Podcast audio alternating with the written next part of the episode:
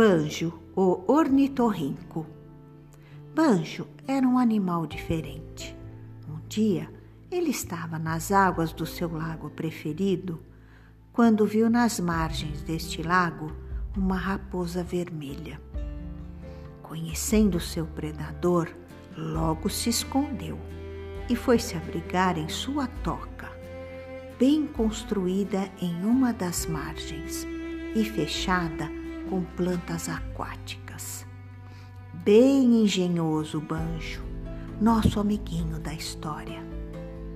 Passado um tempo, ele sai da toca e observa todo o lago. A raposa vermelha tinha ido embora. Podia voltar a nadar e se alimentar. Perto de sua toca havia uma outra com dois filhotes de ornitorrinco, recém-nascidos, e gostavam de brincar com Banjo, que os ajudava e agradava, trazendo insetos para eles comerem. Banjo gostava de brincar e levava os dois filhotes em suas costas para passear pelo grande lago. A mamãe ornitorrinco sempre os vigiava de perto e viu que Banjo cuidava bem deles com carinho e atenção. E não se importava quando Banjo os levava para passear. Mas um dia, num desses passeios, Banjo viu um vulto escondido sob as águas. E como tem uma boa visão, ele resolveu levar os filhotes para junto da segurança da sua mãe e voltou para investigar o que era aquele vulto escondido. Mas desta vez foi nadando por baixo d'água e se embrenhou pelo outro lado, onde a visão era melhor. E quem foi que ele encontrou? O crocodilo careca.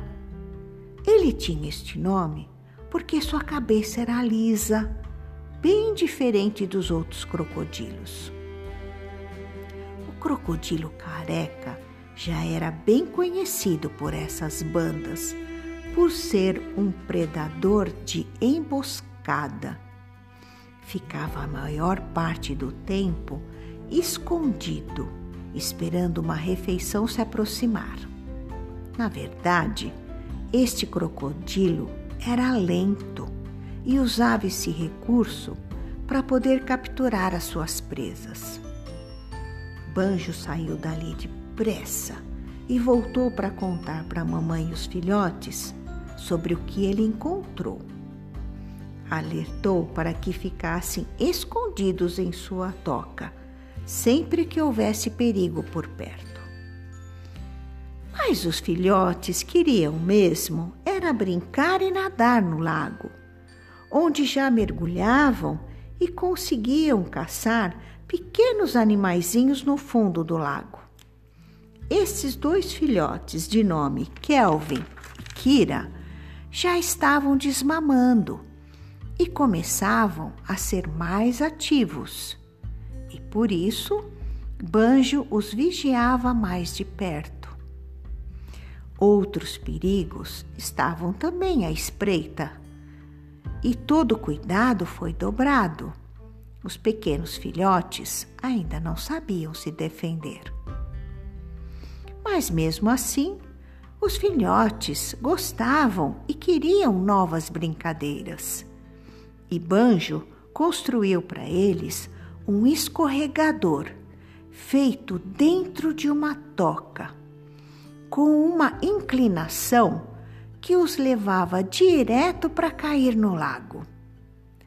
Os dois filhotes gostaram muito dessa brincadeira e ficavam ali durante um bom tempo, todos os dias. Até a mamãe conseguia escorregar junto com os filhotes.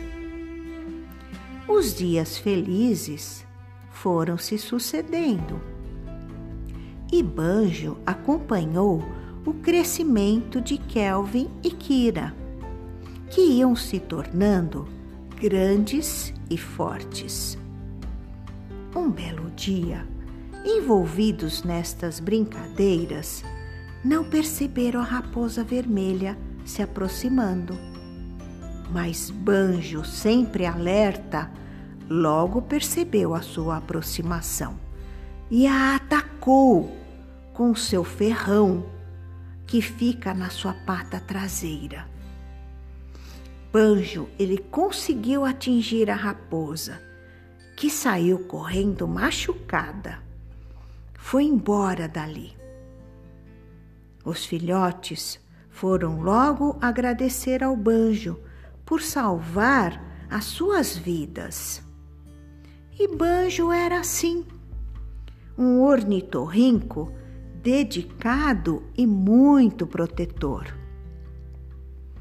E como o lago era grande, novas famílias de ornitorrinco iam se alojando em suas margens e novos filhotes estavam prestes a nascer. Numa manhã, Banjo estava nadando em uma das margens quando encontrou dois ovos. Olhou, olhou para todos os lados e não viu a mãe. Ficou pensativo. Como esses ovos estão aqui? Precisam estar numa toca.